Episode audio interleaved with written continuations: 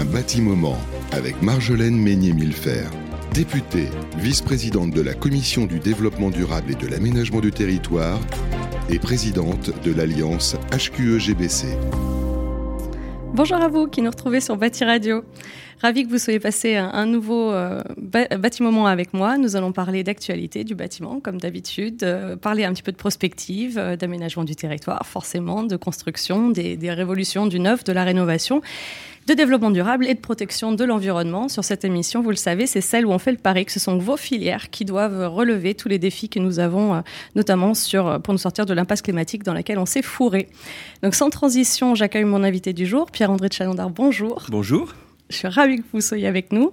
Ancien inspecteur des finances, vous êtes entré chez Saint-Gobain en 1989. Après avoir gravi tous les échelons, vous avez été nommé directeur général en 2007 puis président directeur général de ce groupe en 2010, fonction que vous avez exercée jusqu'en juin 2021. Depuis juillet 2021, vous êtes président du conseil d'administration de la compagnie de Saint-Gobain. C'est un sacré parcours, sacré CV. Comment est-ce que vous êtes tombé dans cette marmite du bâtiment? Comment vous avez démarré? Alors dans, dans, le bâtiment, d'abord, j'y suis pas tombé, euh, j'y suis tombé un peu, j'allais dire, au milieu de Saint-Gobain, puisque quand je suis rentré dans Saint-Gobain, on faisait beaucoup de métiers et euh, pas que du métier du bâtiment. Et moi, j'ai commencé plutôt dans des métiers industriels. J'étais aux États-Unis dans les dans les abrasifs. Et en fait, je suis tombé dans le bâtiment euh, quand en, en Angleterre. Donc moi, ma connaissance de première, j'allais dire professionnelle du bâtiment, euh, c'est plus les l'ossature bois, les briques de parement. Donc c'est pas la manière dont on construit en France. Et je suis tombé en Angleterre parce qu'on venait d'acheter le, le, point P anglais, Jewson, et on en a confié la responsabilité en 2000. Et donc là, j'étais complètement euh, donc en charge de cette activité, donc, donc un négociant, un négociant de matériaux de construction. D'accord. Donc et j'ai sillonné l'Angleterre euh, dans la campagne anglaise, aller voir les 600. J'en ai presque, j'en ai vu plus de 400 des agences de en, en, deux ans, des, des agences de, de Jewson. Et donc j'ai appris le, j'ai appris ce que faisaient les, les artisans anglais avant, avant d'un point de vue professionnel, avant les artisans français. C'est rigolo ça, parce que du coup, euh, c'est à la fois un ancrage démarrage international, ce qui vous prédestinait à quelque chose d'en fait, un, un, spectre assez large, et en même temps, déjà d'entrée de jeu par le, le, petit bout du terrain ah oui, quand parce même. Que, parce que c'est vraiment, euh, oui, c'est le, le, métier de, vous voyez, c'est l'équivalent de pointer en, en, en Angleterre. Donc, j'ai je sillonnais les, les agences et euh, euh, vérifier. Les, C'était beaucoup du management ce que je faisais, mais, mais donc du coup très au contact avec les artisans. Alors, les problématiques sont différentes. Hein, les, les, plombiers. Euh, Absolument. donc un spectre très complet depuis l'industriel finalement jusqu'à après voilà au concret et à la mise en œuvre euh, même du, du, du, plus petit faiseur. Donc j'avais commencé industriel dans des métiers très industriels chez Sagoba. Après j'ai pas mal par la, le, négoce. Et puis après, bah, quand j'ai eu des responsabilités peu euh, générales chez Saint-Gobain, donc l'ensemble du spectre de ce que fait euh, Saint-Gobain. Voilà. Et alors, alors bon d'autres, euh, si je peux, euh, je, j'ai, je sais pas si c'est lié, mais quand même un peu. C'est que je, quand je réalise avec ma femme depuis depuis 20 ans, et je, je pense à l'Angleterre, on a fait tous les ans des travaux. On n'a pas arrêté de retaper des maisons dans différents endroits. Donc à titre personnel, je, le bâtiment, ça me, et la rénovation, ça me parle. Oui, c'est ça, parce que c'est ce que j'allais dire. Il y a quelque chose de très très personnel. C'est, c'est un secteur auquel vous êtes vraiment attaché. Ouais. Oui, oui, parce que j'aime j'aime ça, c'est concret. Euh, c'est des c'est des on travaille avec des des gens qui sont euh, souvent assez indépendants hein, et des petites structures euh, et donc euh, c'est aussi un contraste avec l'entreprise industrielle euh, large de Saint-Gobain. Donc et, et, et, je trouve que le voilà c'est un c'est une la chaîne de valeur ajoutée dans le bâtiment est très intéressante en plus parce que entre ça va de l'architecte si vous voulez à l'artisan hein, et, et, avec la montée de, de, de choses nouvelles avec avec Internet depuis une dizaine d'années mm. on voit apparaître quelque chose qui est nouveau notamment dans la rénovation mais c'est que le, client j'allais dire l'usager Mmh. qui avant, ils n'avaient pas grand-chose à dire, l'usager, devient prescripteur. Ah Donc il faut que tout le monde, faut, faut, arriver à lui parler. Donc ça, ça change pas mal les choses. Oui, parce qu'avant c'était un, monde un petit peu euh, d'experts et on disait aux gens c'est ça, c'est ça bah qu'il vous faut. et maintenant ils viennent euh, s'infiltrer dans la vision euh, technique presque. Hein, Exactement. Hein, technique. Très loin. Ah oui, vous avez, vous avez des, des gens qui, sont, qui, ont, qui ont un peu de temps quand ils ont l'artisan qui vient faire les travaux chez lui. La veille, ils ont vu un YouTube et ils savent aussi bien et même quelquefois mieux que l'artisan. Euh, ah, en tout cas sur le papier, comment il faut faire. Hein. Ça, c'est des choses que les gens qui nous écoutent doivent reconnaître, de leur parler. Alors effectivement, depuis, euh, depuis toutes ces, années, vous avez vu beaucoup d'évolutions dans le secteur du bâtiment. Euh, vous l'avez dit, il y a une révolution numérique. Euh, là, depuis quelques temps, on est en plein dans la révolution environnementale. c'est c'est toujours en cours, hein, d'ailleurs. Hein. c'est pas des, c'est, des choses qui sont en, en révolution, j'ai envie de dire, depuis pratiquement les années 70. Alors sur le sujet environnement, c'est un peu plus récent, mmh. hein, mais je pense que c'est probablement le sujet le plus important, qui a le plus changé par rapport à quand j'ai commencé. Honnêtement, euh, comme je me souviens en 2000 en Angleterre, ces sujets-là, on n'en parlait pas beaucoup. Hein, et, pourtant l'Angleterre est un petit peu en avance par rapport à la France. Enfin, il a souvent été dans tous ces sujets-là un peu en avance. C'est le premier pays hein, où on était, où les, dans les appels d'offres publics, par exemple, il fallait euh, montrer des lettres de créance sur le plan environnemental. Je pense que l'environnement, c'est majeur, parce que si vous voulez, les émissions de CO2, 40% euh, dans le monde, elles viennent du secteur du bâtiment, au sens large. Mm. Euh, euh, c'est, le bâtiment, c'est 50% des ressources naturelles. Mm-hmm. C'est 40% des déchets en tonnes aussi. Donc on voit bien que le, le, avec l'urbanisation qui s'accélère, le, le, monde du bâtiment est au cœur des sujets environnementaux. Et comme les sujets environnementaux sont au cœur des enjeux de la planète pour l'opinion publique qui sont devenus majeurs. Et la pandémie a accéléré cette prise de mhm. conscience. Hein. Euh, avec la pandémie, euh, santé, euh, environnement, planète, c'est lié.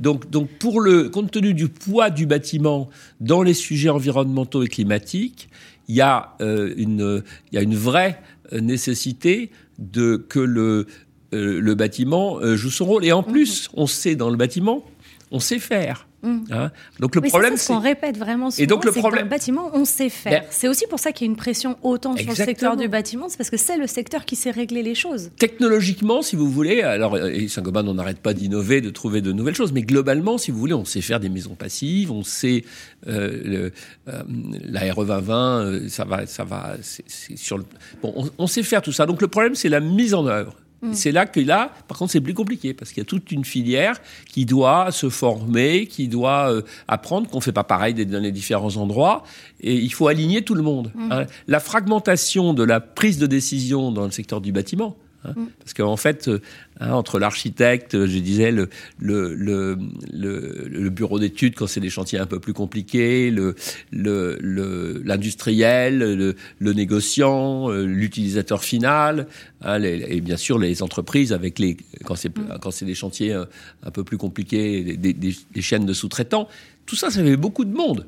Hein. Alors on peut dire avec le maintenant, avec la maquette numérique, tout le monde va travailler ensemble, mais c'est pas encore, euh, ça se passe pas encore dans, dans, le chantier. Et donc la prise de décision est compliquée. Hein. La, prise de conscience de ce qu'il faut faire euh, concrètement sur un chantier pour avoir euh, une bien meilleure efficacité environnementale, il y a encore beaucoup de travail. Donc on mm. sait sur le plan euh, théorique, c'est beaucoup plus facile que d'autres secteurs. Par contre, sur le plan pratique, c'est encore euh, compliqué. Donc pour moi, c'est ça le plus grand enjeu, c'est qu'à la fois, si vous voulez, aujourd'hui, le secteur du bâtiment est une bonne partie du problème, et à la fois c'est là où il y a les solutions les plus faciles. techniquement, et donc, euh, on voit bien que si on veut euh, lutter contre le réchauffement climatique, euh, le bâtiment est au cœur des enjeux. Et d'ailleurs, on l'a, bien vu, si vous voulez, avec l'accélération au moment de la pandémie. Mm. Hein, le, le, plan européen, le plan français auquel vous avez euh, pas mal contribué. Mm. Hein, et on voit bien que le, la, la, le bâtiment est, est, au cœur de, de ces enjeux. D'ailleurs, euh, j'y pense en, en, vous entendant. Euh, vous avez énormément œuvré pour que, notamment lors de la COP 26, on ait une journée spéciale dédiée au bâtiment. Je sais que ça, ça vous tenait à cœur. c'est un sujet. Vous avez passé le message. De, il faudrait pas que ça s'arrête d'ailleurs, cette journée spéciale dédiée au bâtiment, au secteur bâtiment.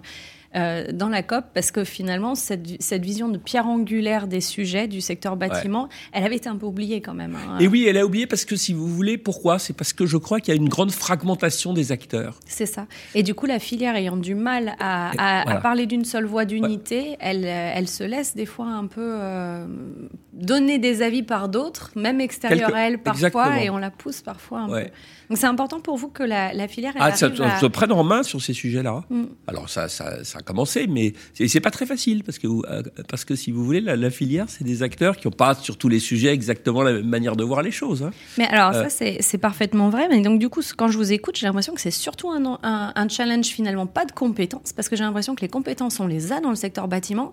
Et quand on parle aujourd'hui beaucoup de formation, les gens ils ont l'impression qu'on est en train de leur dire qu'ils n'ont pas fait leur, leur boulot comme il faut jusqu'à présent. Donc je crois pas que ce soit ça le sujet. Mais quand on parle de formation, en fait, on, on travaille autrement en fait que ce qu'on a fait autrement. C'est pas techniquement le geste de la main qui est mis en cause. Euh, non, c'est l'alignement des acteurs, je crois, un des, gros sujets. C'est la coopération et que, oui. En fait, il faut se former à la coopération, que ça, on n'a pas beaucoup fait, et, pas trop pointer du doigt non plus euh, une logique de mauvaise pratique, etc. Parce que parfois, vous voyez ce que je veux dire, du terrain, euh, j'entends les, artisans, et vous les entendez comme moi, qui des fois se sentent un peu acculés avec un une vision qui serait... Euh, on, me dit que je fais rien comme il faut, mais moi j'ai toujours travaillé comme ça aujourd'hui. Euh, et, on a l'impression qu'on est en train de, presque leur tirer le tapis sous les pieds. Alors que moi j'ai l'impression qu'ils savent, comme vous l'avez dit en, préambule, on sait tout faire dans le secteur bâtiment. Aujourd'hui on a un challenge dans la mise en œuvre, dans l'articulation, dans la coopération. Oui, mais c'est aussi euh, un peu compliqué parce que regardez, les, quand, on, quand on regarde le CO2 dans le bâtiment, il vient de deux choses. C'est l'utilisation du bâtiment, Hein, donc, le, on, a, trop de chauffage ou trop de climatisation après. Donc ça, c'est la manière dont on construit. puis il y a aussi, et ça, c'est en train de, devenir de plus en plus important. Nous, on y travaille beaucoup. C'est et avec la RE 2020, on a mis l'accent là-dessus. C'est la manière dont la manière dont l'ensemble des matériaux euh, qui sont utilisés dans le bâtiment euh, eux-mêmes, euh, ils ont un contenu en carbone. Donc, il faut le réduire. Ça, c'est des choses dont euh, je pense une bonne partie de la filière ne calculait pas, n'avait pas en tête. Oui, c'est pas encore totalement Et donc ça, c'est pas encore intégré. Et donc, si vous voulez, nous, par exemple, chez Saint-Gobain, on promeut beaucoup ce qu'on appelle tous les modes de construction euh, euh, légères, hein, les, et, et, parce qu'ils sont, ils sont, ils sont intrinsèquement moins, ils ont un, un, contenu carbone qui est bien meilleur, mmh. mais euh, je suis pas sûr que l'ensemble de la filière est en tête encore aujourd'hui parce que c'est compliqué hein, les, analyses de cycle de vie, etc. Révolution, et c'est une révolution. Ça, ça vient d'arriver. Donc ça, si vous voulez, je pense que cet aspect-là, euh, il y a encore, euh, vous disiez, sur le plan de formation, il y a encore beaucoup de choses qui ne sont pas faites. Ouais, sur cette partie-là, effectivement. Ouais, Par contre, sur la manière, à, matériaux donnés, la manière de bien construire le, pour avoir une isolation correcte, je pense que ça, on a fait d'énormes progrès depuis 15 mmh. ans. Mmh en France depuis le oui depuis le Grenelle de l'environnement. Je pense qu'on a commencé tout, ça c'est progressivement on a et donc, ça je pense que les, formations toutes les RGE les gens savent à peu près faire. Simplement maintenant on va leur on va leur euh, il faut qu'ils s'intéressent euh, aux matériaux qu'ils utilisent et éventuellement pour en changer. Donc du coup ça repose sur une série de problèmes. Ça va reposer des, sujets mais euh, pour le coup moi je les je les sens vraiment en prêt à en fait. Oui je crois. il y a une prise de conscience qui est qui est forte mais c'est si vous voulez c'est techniquement pas très pas forcément très compliqué, mais il y a beaucoup de choses. Ouais, ouais, ouais. Et c'est vrai que c'est sûr qu'on est sorti, euh, on est sorti de la période où euh, avant c'était un peu comme chez le boucher, j'ai un peu plus de béton, je vous mets 200 grammes de plus, allez, j'en mets un peu plus. Hier, voilà, c'est fini ça. Hier, j'ai été visiter euh, Criso, qui est une société magnifique que Saint-Gobain vient d'acheter, qui fait des adjuvants.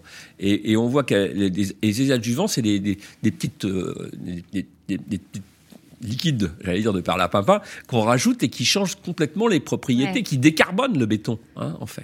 Non, mais c'est sûr, là, il y a de l'innovation. Et donc, quand on dit aujourd'hui que le béton c'est terminé, à mon avis, on a des marges. Mais on va, on va réduire beaucoup. Le béton bas carbone, c'est pas quelque chose dont on parlait il y a, il y a quelques années. Hein. donc, il y a encore beaucoup de euh, choses nouvelles. Mais complètement. Moi, c'est vrai qu'on a énormément d'innovation et de créativité euh, qui se développent aujourd'hui, mais notamment grâce à cette révolution environnementale qui ouvre des possibles qu'on n'avait pas avant. Hein, c'est certain.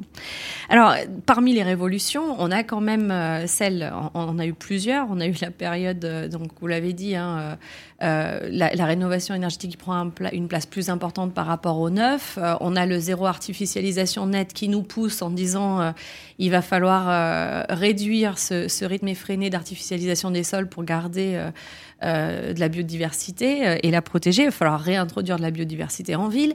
Et puis la période Covid, elle a, elle a donné un sentiment un petit peu que les gens voulaient tout d'un coup fuir les villes. Alors, euh, vous avez récemment publié un livre sur le défi urbain, retrouver le désir de vivre en ville. Ça veut dire quoi Les villes n'ont plus la cote. Bah, si vous voulez, faut les transformer durablement Comment ça se passe? D'abord, si vous voulez, il y, y a, un paradoxe entre le fait que la ville, pendant des, des, des des millénaires. Et je, raconte l'histoire des premières villes. Ça a été euh, le lieu où le lieu de la civilisation, de la de la fête, du commerce, de la richesse. Enfin, bon. Et puis avec la, la, la pollution, elle est, elle est, arrivée en ville. On parlait du CO2 et, et avec le la, la, pandémie, en plus, la, la, contagion qui est plus facile en ville, on, et le télétravail qui a aidé, en montrant qu'on n'était pas forcément besoin d'être tout. Il y a eu un, un, peu une anxiété sur la ville. Hein, donc la, la ville, euh, et, et, moi, je crois, quand on voit l'urbanisation va continuer, on aura 6 milliards et demi de personnes qui seront en ville dans, en 2050, contre 4 milliards et mm. demi aujourd'hui, 650 millions en, en, en 1950. Hein. donc, mm. c'est l'urbanisation, elle va pas. Moi, j'y crois pas qu'on va, on va, on va repartir. Et donc, il faut réenchanter la ville. Mm. Et il faut arriver à ce que la ville, euh, euh, et on revient au sujet du, du, CO2, que la ville soit un, contributeur à un meilleur environnement et en même temps qu'elle soit agréable, confortable à ville, donc à vivre. Donc, il faut de la, la ville Il, faut qu'elle, il faut qu'elle, il faut que, que euh, il faut remettre de la nature dans la ville. Donc moi, je pense qu'il faut, il faut effectivement, on peut densifier dans certaines euh, villes, pas forcément celles qui sont déjà les, les plus denses. Il faut euh, reconstituer des quartiers en repensant la mobilité. Enfin, il faut, il faut réenchanter la ville. Il y a beaucoup de maires qui, qui ont commencé ce travail. C'est pas, pas toujours facile parce que quelquefois, il faut revoir les frontières juridiques. Regardez la situation à Paris. On voit bien que si on regarde que ce qui est à l'intérieur du périphérique, on va pas y arriver. Il faut. Est-ce que vous imaginez qu'on pourrait se retrouver avec un, une parce qu'on sait que, par exemple, les villes moyennes, elles ont souvent eu un effondrement sur elles-mêmes. Les centres-villes se sont vidés. Elles sont ah bah allées sur la euh, périphérie. Ben là, on est en train de repartir dans l'autre sens. Moi, je crois beaucoup les opérations, euh, l'action euh, cœur de ville, c'est un truc formidable, ça. Alors ça, ça reconquérit justement les, les, les, villes moyennes. C'est vraiment en redonnant un dynamisme. Donc ça, je, je, partage. Je pense que c'est un nouveau dynamisme. Mais est-ce que ça veut dire que potentiellement, les, les logiques un peu plus grandes, les métropoles, etc., pourraient subir des, phénomènes un peu similaires de, de gens qui iraient déserter la ville pour aller vers des périphéries potentiellement ces fameuses villes moyennes qui sont peut-être euh, c'est une le nouvel Eldorado, c'est ça l'histoire? Mais moi je pense aussi que les grandes métropoles, elles vont devenir une somme de villes moyennes. C'est-à-dire qu'il va falloir réduire les, la circulation permanente dans ces grandes villes. Potentiellement des quartiers euh, avec des identités un peu plus propres qui vont se reconstituer dans les. Je crois qu'on va aller dans cette direction, dans cette direction-là. Oui, c'est vrai. et puis ça va dans le sens plus d'autonomie, si vous euh, voulez. Beaucoup aujourd'hui, on passe beaucoup de l'échelle de, de, la rénovation quartier, par exemple, à la, à la rénovation, euh, pardon, la rénovation bâtiment à la rénovation quartier, où l'aménagement a été pensé un peu, enfin un peu pensé d'ailleurs l'aménagement. Et, et, maintenant, on a vraiment l'impression de plus en plus de penser euh, plus large. Quoi, Je pense hein, que c'est ça. écoutez, la, la, pandémie a montré à beaucoup de gens, notamment ceux qui sont dans les villes, que, que passer euh, deux heures dans les transports en commun euh, tous les jours, si on peut le faire que deux, trois jours par semaine tous les jours, on n'est pas plus mal. Hein. Et donc, du coup, on peut habiter pas forcément tout près, mais à condition de, de réduire ces transports complètement fous. Donc ça, ça va et, et, et, tout ça, ça va dans le sens, si vous voulez, c'est ce que le, le, Carlos Moreno, associé, appelle la ville du quart d'heure. Alors, c'est un, mais c'est un concept que je trouve intéressant parce que ah euh, c'est l'idée de dire quand même qu'il faut rapprocher les différentes fonctions principales les unes des autres. Et c'est ça qu'on a dans, plus dans une ville moyenne, si vous voulez. Et c'était ce qu'on avait fait un peu à l'envers il y a quelques années en arrière, où on avait des fonctionnalités ben oui, mais ça, je pense que euh, totalement séparées. La, la, conception des villes nouvelles du général de Gaulle, c'est pas comme ça qu'il faut faire. Ouais, ça, ça, on on se rend compte qu'effectivement ça ne marchait pas. Et du coup recréer aujourd'hui ça c'est un enjeu et c'est un challenge parce que typiquement euh, il y, a, y, a y, a, la nécessité de effectivement je partage hein, complètement la vision de la vie. Elle, va rester désirable et elle va redevenir désirable autrement. Il y a des choses qui sont en train de se passer dans les... pour ça.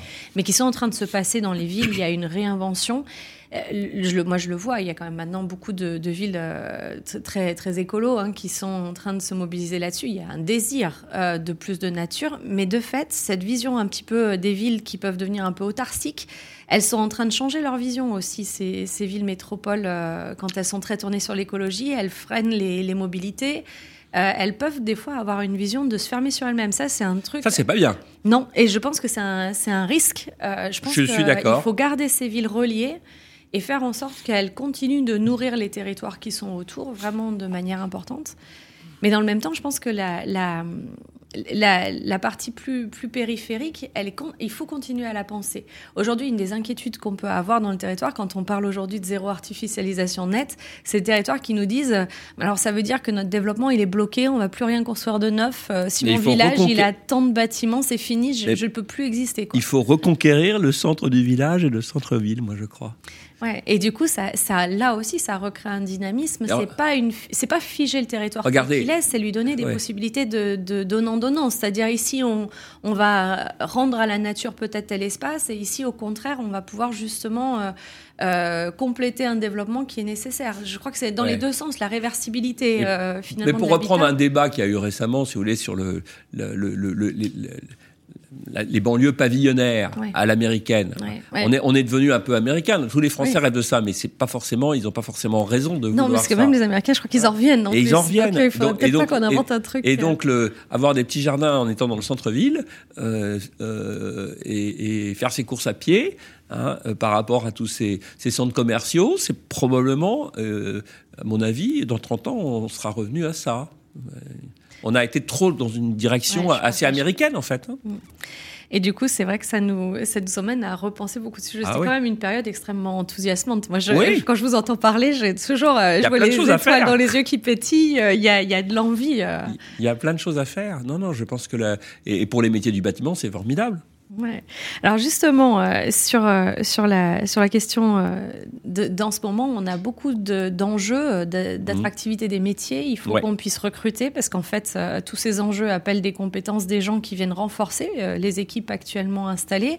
Et ça, on a un peu du mal. Alors, oui, c'est ça. si vous voulez. sur l'attractivité? Écoutez, pour nous aujourd'hui, si je prends Saint-Gobain, c'est notre sujet principal. C'est que nos clients euh, on n'en a pas assez, quoi, si je puis mm. dire, ou qu'ils n'ont pas assez de monde. Et donc, il faut redonner, et je trouve que les sujets dont on vient de parler, c'est formidable, il faut redonner plus de, d'attractivité, de, noblesse à ces métiers du bâtiment qui ont changé aussi. Parce que toutes ces, tous ces sujets dont on a parlé, d'utilisation des matériaux, de, de réfléchir aux nouveaux matériaux, de, de, repenser tout ça, les métiers du bâtiment, ils ont changé, ils sont en train de mm. changer. Et donc, il y a, y, a, y a, je pense, il y, a, euh, y a un besoin aujourd'hui de, de, de remontrer cette attractivité, de, de renouveler l'attractivité de, de, ces métiers qui sont des, très beaux métiers. Alors le temps file, c'est, je le regrette, mais l'émission touche déjà à sa fin. On conclut toujours cette émission par un mot pour la jeunesse, mais je crois que la transition bah, sera simple avec ce que vous venez de dire. Bah oui, je pense que c'est des opportunités formidables. Hein. Il, y a il y a plein de numérique, Hein, il y a plein d'environnements. De, de, les jeunes sont très, sensibles, très sensibles à ces sujets, encore de, recherche de sens, de contribuer à l'environnement. Je pense que le bâtiment, c'est un endroit formidable pour contribuer à l'amélioration de l'environnement. Donc voilà, moi, on va recruter beaucoup chez Saint-Gobain cette année. Hein, et j'espère que nos clients, les, dans, les, artisans vont pouvoir euh, recruter plus. Mais moi, mon message pour les jeunes, c'est que c'est des beaux métiers dans lesquels il faut aller. Bah alors, j'espère que le message sera entendu. Merci beaucoup, euh, Pierre-André de Chalandard, d'avoir été avec nous aujourd'hui. Merci. Un bâtiment avec Marjolaine Meignet-Millefer, députée, vice-présidente de la Commission du développement durable et de l'aménagement du territoire et présidente de l'Alliance HQE-GBC.